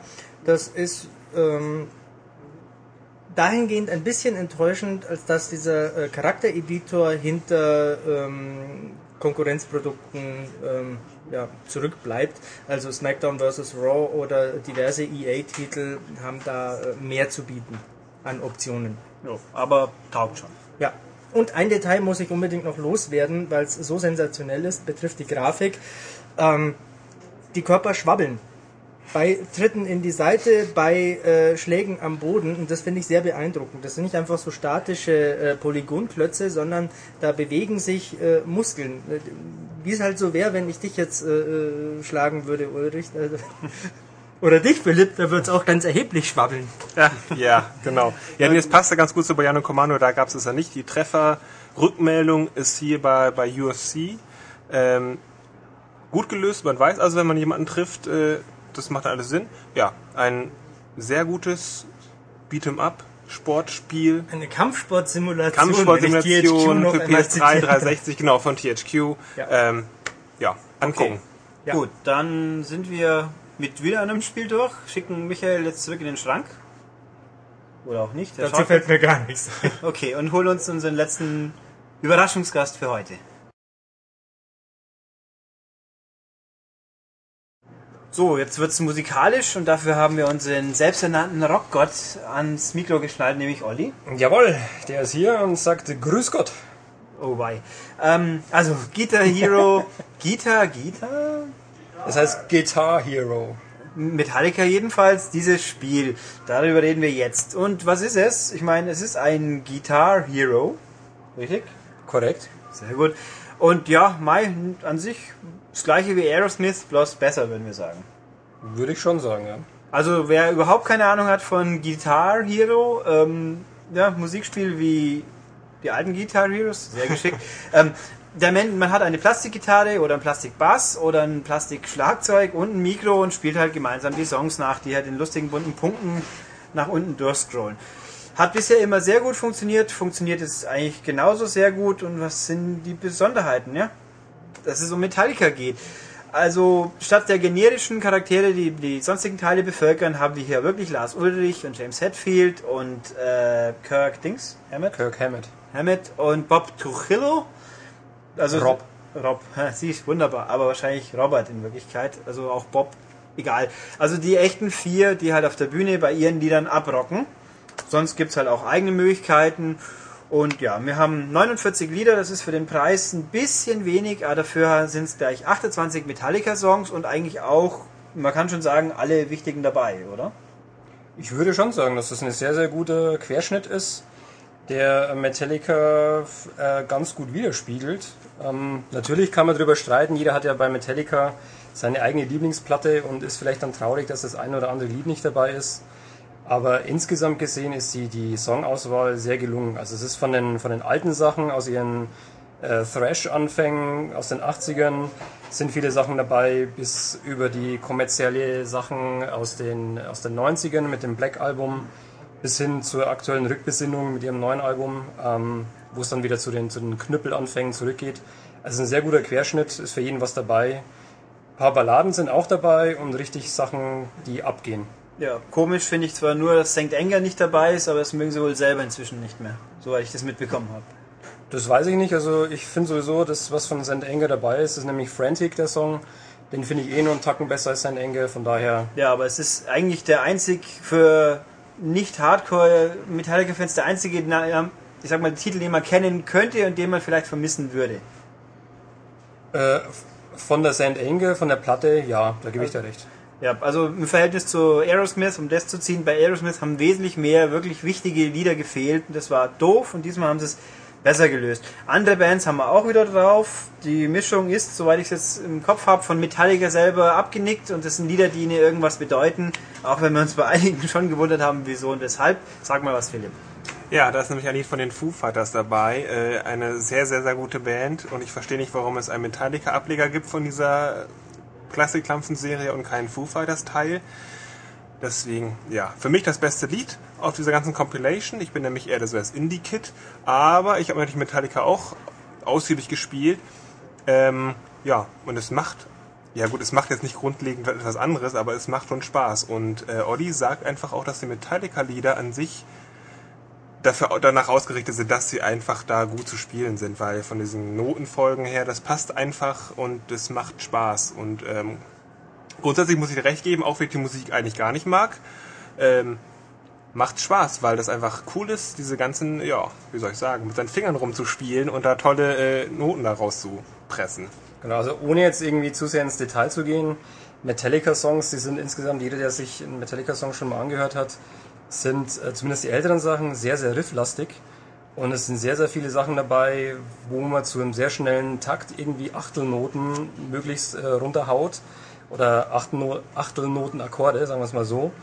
Und das geht einfach ins Blut, das macht Spaß, man, man hämmert richtig drauf und wenn man mal so richtig im Flow drin ist, dann ist es einfach eine tierische Gaudi, so einen Song zu spielen.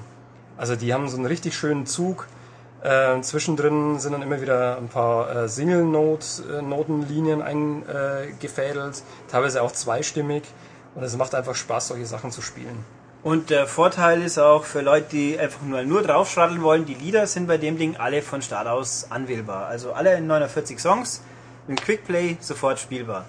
Ist auch, macht den Story-Modus, Karrieremodus, wie man nennen mag, irgendwo ein bisschen überflüssig. Das merkt man dem Ding auch an, weil der hat, äh, das ist einer meiner Kritikpunkte an dem Spiel, der Story-Modus, dem fehlt der Pfiff. Man hat ein paar gezeichnete Videosequenzen, die so von einer Anfängerband handeln, die jetzt unbedingt äh, Vorgruppe von Metallica werden wollen. Das versandet aber recht schnell und man spielt halt wie, wie üblich ein paar Lieder, bis man genug Sterne hat für die nächste Stage. Und aber es reicht tatsächlich, um die komplette Karriere zu beenden und das Achievement oder die Trophäe zu kriegen, wenn man, ich glaube, ein Drittel knapp der Lieder spielt. Das kann schon reichen, wenn man einigermaßen gut spielt. Und das ist halt irgendwo, da frage ich mich, ja, wieso, weshalb, hätte man nicht mehr draus machen können. In dem Fall hat Aerosmith sogar ein bisschen mehr gehabt, weil die haben nach jeder Stage mit freigeschalteten Videoschnipseln belohnt. Und hier gibt's nur ganz am Schluss die Super Arktis Untersee Stage und als Spitzenlied oder als großes Finale The Thing That Should Not Be. Das kennt ein Mensch wie ich, der Metallica erst mehr oder weniger mit dem schwarzen Album so richtig äh, wahrgenommen hat. Kann ja passieren. Gar nicht. Und äh, wir können uns noch nicht so ganz erklären, wieso ist das das letzte Lied? Nee, Ich habe jetzt auch keine Erklärung dafür, so ad hoc. Ähm, warum sie sich das als letzten Song ausgesucht haben, weiß ich nicht. Bei Metallica bei einigen Konzerten äh, am Schluss oftmals noch ein Medley spielen, statt irgendwie einen Einzeltitel noch irgendwie rauszuhauen. Ich kann es nicht beantworten, ich weiß es nicht, aber irgendeine tiefere Bedeutung hat es vielleicht für Metallica. Aber apropos tiefere Bedeutung, es gibt ja noch ähm, nicht nur die Songs nachzuspielen, sondern auch noch einen umfangreichen äh, Bonusteil, ähm, der zusätzliche Infos zu den Songs liefert. Da gibt es zum Beispiel diesen Metallica Facts Teil und den hat ähm, Ulrich auch ein bisschen unter die Lupe genommen und Ja. er kann vielleicht auch ein bisschen was dazu erzählen. Ja, das ist im Endeffekt für jedes Lied, das ich in der Karriere, geschafft habe, kann ich mir die Metallic Facts anschauen. Das ist einfach eine Live-Performance, wo man entweder Metallica oder halt eine von den anderen Bands auf der Bühne steht, ihr Lied spielt mit Kameraschwenks und so, ist ganz nett. Und unten hat man so eingeblendete Untertitel, so nach, wer VH1 noch kennt, Pop-Up-Video-mäßig, die halt Fakten zur Band oder zum Lied oder zur Bedeutung des Songs einblenden. Das ist nichts nichts jetzt technisch herausragendes, das ist was sehr nett, weil es halt eben Infos liefert. Bisschen doof fand ich nur, die Fakten, die Menge der Fakten und die Länge des Lieds stimmen, äh, passen nicht immer zusammen. Also gerade die längeren Geschichten wie One oder was haben wir noch, was lang war? Ähm, was denn noch länger? Ähm, kurz hier in die, in die Liste gucken. All Nightmare Long zum Beispiel. Also so die wirklich langen Geschichten, die sieben, acht Minuten auch mal dauern können, da kann schon passieren, dass sich nach zwei Minuten die Fakten erschöpft sind und dann halt einfach wiederholen. Während ich ein kürzeres Lied gehabt habe, da ist mir der letzte Faktum nur so kurz aufgetaucht, weil das Lied halt gerade aus war. Also ein bisschen unausgewogen, aber für eine Bonus-Zusatzgeschichte lustige Sache. Also lohnt sich wirklich dann jedes Lied noch mindestens einmal anzuhören, alleine wegen der Infos. Und was sich auch noch lohnt im Extra-Teil, das sind die äh, Making-ofs. Die fand ich sehr, sehr interessant. Ähm, wie Metallica ähm, im Motion Capture Studio waren, wie sie dort verkabelt waren, auf, welche, ähm, auf welchen Bühnen sie da oder, oder quasi Bühnen sie da gespielt haben, vor, vor Bluescreens und so weiter, wie die Gitarren verkabelt waren mit, mit Sensoren und so weiter, fand ich sehr interessant. Vor allem, weil ähm, die, die echten Bewegungen, die sie beim, beim echten Spielen der Songs machen auf einer Bühne, die wurden eins zu eins übernommen für das Spiel. Das heißt, man kann wirklich, wenn man weiß, wie die Songs im Original gespielt werden, sieht man im Spiel, dass sie die richtigen Akkorde spielen, die richtigen Soli spielen, an den richtigen Stellen der, der echten Gitarre auch spielen. Und das ist natürlich schon echt sehr, sehr gut. Also überhaupt sehen die Figuren in dem Spiel für ein Guitar Hero Spiel gut aus. Jo. Aber immer noch sehr, sehr comic-lastig. Natürlich. Genau. Ja, wobei ich finde Hatfield sieht ein bisschen comic-lastiger aus und Hammett trifft es am besten und Lars sieht langweilig aus, aber es ist halt einfach. Und, Lass ihn das mal hören. ja, lieber Du kommst der kleine Klage an Hans. Ja, er ist halt auch Ulrich, der versteht mich dann schon. Achso. Ähm, und ja, der Herr Trujillo, der hat halt eine lustige Frisur. Ja. Und es gibt auch Bonuscharaktere noch. Ähm, Lemmy, Motorhead Lemmy mit seinen lustigen Gesichtswarzen und äh, ich glaube, wie heißt der King Diamond? Irgendein seltsamer Sänger, der wahrscheinlich Kultstatus bei irgendjemand hat. Ich kannte ihn nicht. Jo. Gut. Ja, aber Metallica berufen sich auf King Diamond und auf ähm, einfach die Sachen, die er damals gespielt hat und das war ein großer Einfluss. Und von daher ist das Ist er wichtig. nachvollziehbar. Ja, also dann und Also ja, für, für alle, die, die wirklich die, die Cracks sind in Guitar Hero, es gibt äh, einen neuen Schwierigkeitsgrad, der nennt sich Profi Plus. Und in dem Profi Plus ähm, Schwierigkeitsgrad ist es möglich, ähm, beim Schlagzeug ein zweites Fußpedal anzuschließen. Da braucht man einen speziellen Adapter dafür. Steht alles im Test auch im Heft drin. Und ähm, dann kann man richtig Double Bass spielen, so wie es Lars Ulrich macht. Und das ist natürlich schon für die Profis die super Herausforderung.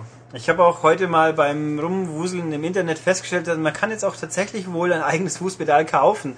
Also das hätte man ein Problem damit, wie man das machen sollte.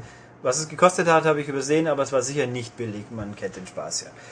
Jo, dann Ja, letztes Wort noch, ähm, vielleicht zu Guitar Hero Metallica. Was ich ein bisschen schade finde, ist, dass man die Sachen, die man in äh, Guitar Hero World Tour runtergeladen hat, äh, Songs gekauft und so weiter, die kann man in Guitar Hero Metallica nicht einbinden. nein, das einzige, Verstehe ich nicht. ja, das einzige, was geht, ist das Death Magnetic Album, das es ja schon zu Guitar Hero 3 Zeiten gab.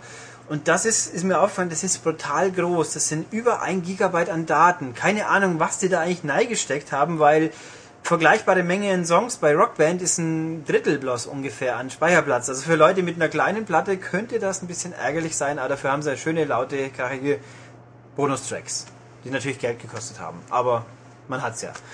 Ja, also Guitar Hero Metallica ist ein würdiger Teil der Serie, kann man sagen.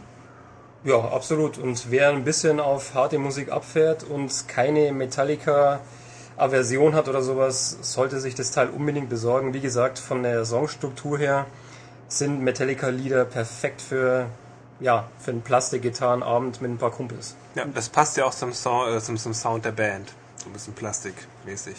Ja, das, Das sage ich jetzt einmal das, zum das, Abschluss. unser, das sagt unser Indie-Kid ähm, Philipp, der natürlich mit seinem Foo Fighter-Lied ähm, gerne daheim bleiben kann. Restlos Oder, Liebe. und in seine Garage gehen kann Ja. und ein bisschen rumgrölen kann. Na gut. Deswegen heißt er auch David Grohl übrigens. Oder Dave Ja. Grohl. Vom Dave. Grohl. Genau. Ja. So, jetzt hat man einen super Abschlussgag und damit übergebe ich das Wort an Philipp und Ulrich, die sich jetzt dann von euch verabschieden werden. Ja, noch nicht ganz, weil wir noch immer noch ein paar Spiele haben, aber die kriegen wir auch noch rum. Sind ja auch nur kleine Spiele. Die Download-Spiele nämlich. Genau, das passt für euch beide.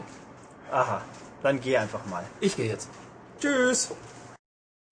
Also gut, zum Abschluss, wie gerade eben erwähnt, nehmen wir uns jetzt noch drei Download-Spiele vor, zwei für die 360 und eins für den Wii. Und ja, dann wollen wir mal.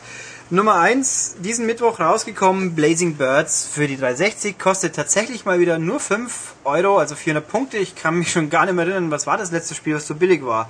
Muss eine Weile her sein. Ähm, was ist es? Das ist ein Spiel, das hat vor ein paar Jahren bei dem XNA Programmierwettbewerb gewonnen, scheinbar 2007. Ähm, Ja. nee, soweit ich weiß, hat durch 2007 dieses Dishwasher. Nee, das war letztes Jahr. Das, da bin ich mir ziemlich sicher. Bin mir also ziemlich sicher, dass es 2007 war. Nee, Dishwasher war.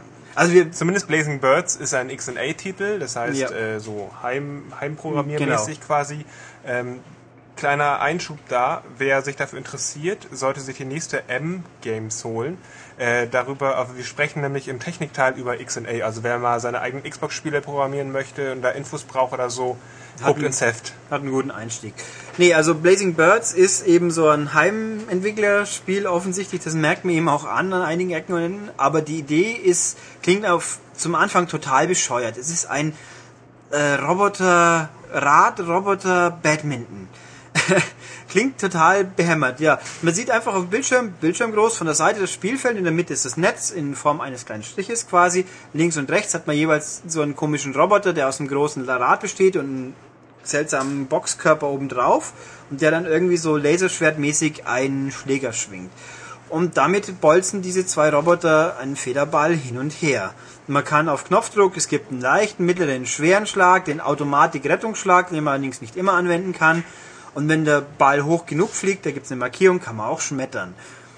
Äh, Und das sieht, glaube ich, Also ich, ich sag jetzt einfach mal spektakulär aus, also irgendwie mit, mit Blitzen und Feuer unterlegt oder so. Oder ist das Ja, was anderes? Das sind die Extraschläge. Es gibt Okay. nicht irgendwie so einen Kreis, der über dem Netz rumfliegt. Wenn man den Ball da durchschlägt, kriegt man ein extra, aktivierbares Extra.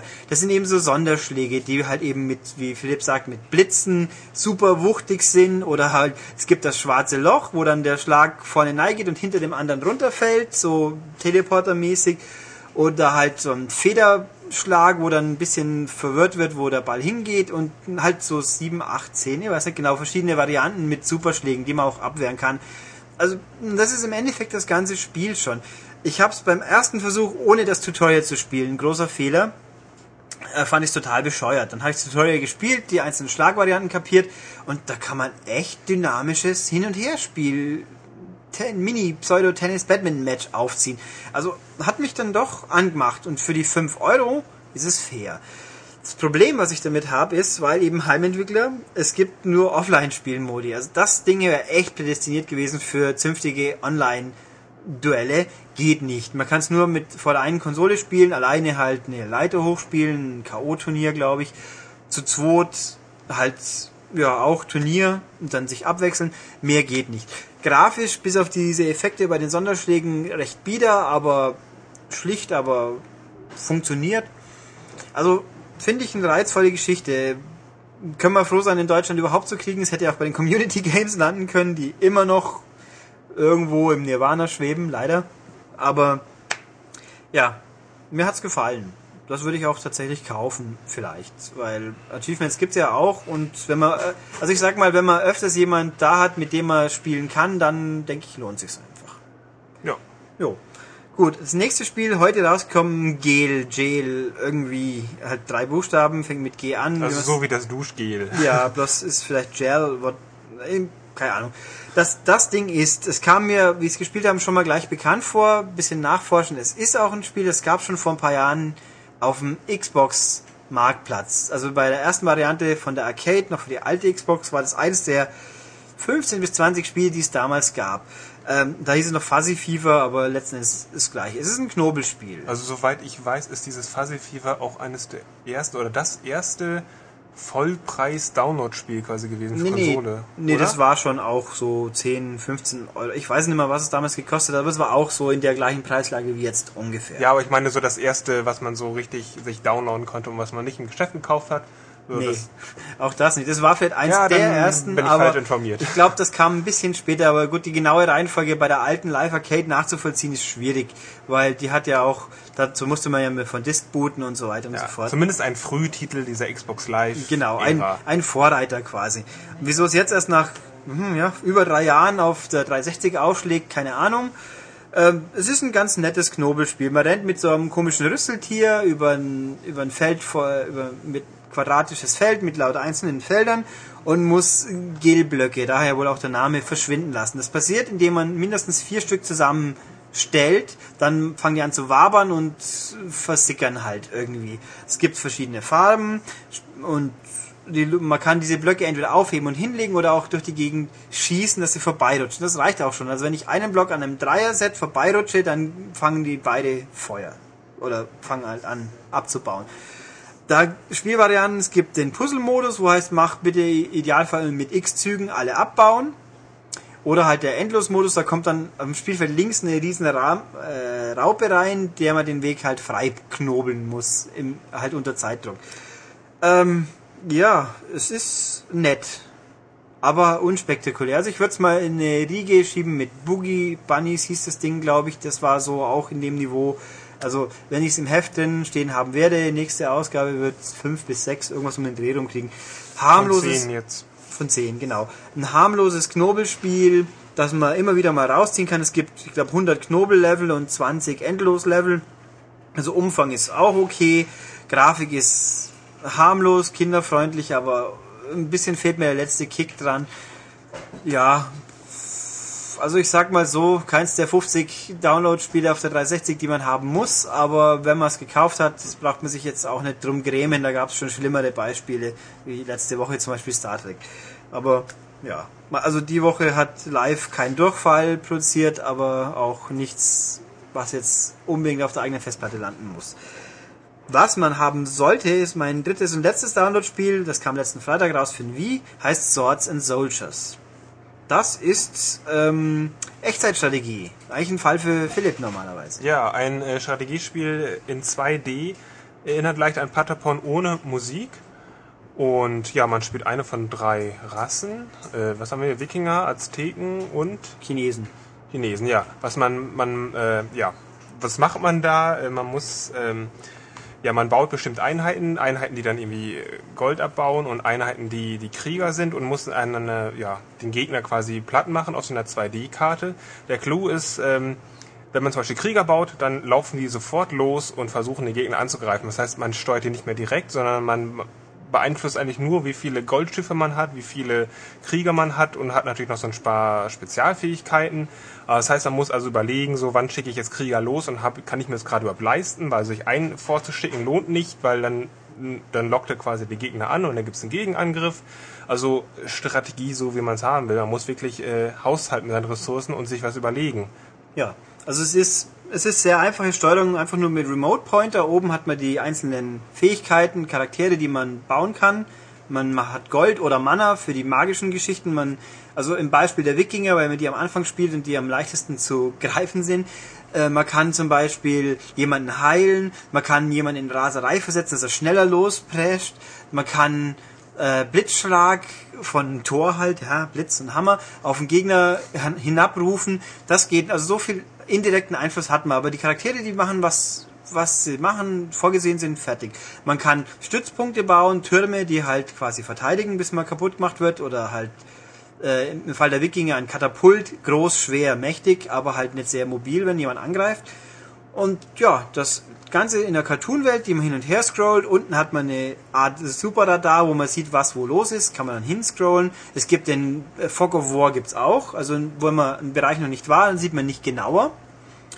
Und ja, meistens heißt es, komm ans Ziel, mach die Basis des Gegners platt. Manchmal heißt es auch, überlebe einfach selber fünf Minuten und diverse Sachen. Es gibt 30 Missionen, jeweils 10 pro Volk und die sind, die dauern schon ein paar Stündchen und die Völker sind auch sehr, sehr unterschiedlich. Um jetzt ein anderes Beispiel, die Azteken, da gibt es zum Beispiel einen Charakter, der kann Gefallene zombifizieren und wiederbeleben und wieder vorschicken und oder und die Chinesen haben, ich glaube die Chinesen sind wenn ich mich verwechsel, tut mir leid, die haben so eine Art magische super Felskugel, die halt einfach übers Spielfeld rollt und alles platt macht. Allerdings, wenn es dumm läuft, auch die eigenen Leute ja, also es ist sehr, sehr witzig aufgemacht. Die Spielfelder sind auch unterschiedlich. Manchmal gibt es Abzweigungen, wo man beeinflussen kann, was man macht. Und die, auch für mich als Nicht-Strategiemensch eigentlich sehr lustiger Einstieg. Ich, Patapon hat mich immer abgeschreckt durch diese Rhythmuszwang, der ist hier nicht. Taktik braucht man. Ja, was ganz knuffig ist, ist äh, die Optik. Äh, bunte bunte, schöne 2D-Optik erinnert ein bisschen an Castle Crashers, so ja. von den Oberflächen her. Äh, was ich lustig fand bei den Wikingern, die Wikinger-Krieger, die haben mich spontan erinnert an Heger der Schreckliche, also ja. diesen, diesen, diesen Comic-Strip, nur dass es jetzt in Farbe mhm. ist. Äh, also sieht schon irgendwie ganz, ganz, ganz lustig aus, steckt aber eine Menge ja, harte Strategiekost hinter. Ja, also... also nicht, ich würde mal sagen, es ist nicht so leicht, gerade Nö. in den späteren Levels. Also ich habe auch, es kommt immer wieder mal vor, es, es Pattsituationen können entstehen. Ich habe so irgendwann im siebten Level so gehabt, wirklich eine, der, der ganze Level hat eine Dreiviertelstunde gedauert. Davon waren 40 Minuten einfach an einer Stelle, wo permanent Gegner nachgerückt sind und meine Leute nachgerückt sind und es immer um drei Zentimeter hin und her ging, bis irgendwann einmal endlich der Durchbruch gelungen ist. Äh, das kann einem passieren, das nervt. Also mich hat sowas genervt. Das ist natürlich nachvollziehbar. Wenn halt zwei Strategien aufeinander prallen und keiner die Oberhand gewinnt, ja, wieso soll es dann auch vorwärts gehen? Aber ich habe halt auch nicht gewusst, wie soll ich es vorwärts bringen. Immer wenn ich gemeint habe, jetzt schaffe ich es endlich, kam so ein besonders dicker Brocken, der mich dann wieder aufgehalten hat, bis dann von ihm Verstärkung da war und es ging halt so weiter. Aber trotzdem ist es ein zugängliches Spiel, das seine doch durchaus anspruchsvolle, harte Kost so verpackt, dass es einfach Spaß macht, sich damit zu beschäftigen und reinzulernen. Einfach auch, weil die Story ist total bescheuert, aber witzig geschrieben, auch auf Deutsch. Ein feines Spiel. Das einzige, es gibt auch Koop, äh, nee, Koop gegeneinander, wo dann beide Leute gleichzeitig spielen mit horizontalen Splitscreen, der eine oben, der andere unten. Es gibt ein paar extra Spielmodi, besonders lang überleben und so weiter, die man nach und nach freischaltet. Also da steckt viel drin. Für die 10 Euro, die es kostet, das ist eins, ich würde sagen, eins der WiiWare-Spiele, die man wirklich seinem Wii gönnen sollte, neben World of Goo und äh, dann wird schon dünne wieder, siehst aber also das ist wirklich ein sehr, sehr feines Spiel, das auch Genre Muffel vielleicht bekehren könnte. Feine Sache. Schön, dass auf dem Wii mehr auch mal wieder Sachen rauskommen, die man haben will zum Download. Okay, also das war's dann wohl mit dem äh, bis dato, glaube ich, längsten Podcast, den wir bisher aufgenommen haben. Nein, wir sind noch, glaube ich, ja. zwei Minuten drunter. Also es wird knapp. Wir können letzte Ja, wir Woche wollen es auch nicht forcieren. einstellen. Wir wollten Nö. eigentlich sagen, äh, danke fürs Zuhören. Genau. Und noch das übliche, Meinungen, Kommentare, irgendwas im Forum, im, auf der Webseite unter Auf dem der Artikel. neu überarbeiteten auf unserer neuen, genau, besucht unsere neu überarbeitete Webseite nochmal, das ist doch schon interessant. Und bei iTunes könnt ihr uns abonnieren oder so downloaden. Wertungen sind auch schön und bitte faire Wertungen, danke. Ähm, und sonst, ja, bis nächste Woche. Tschüss. Ja, ciao.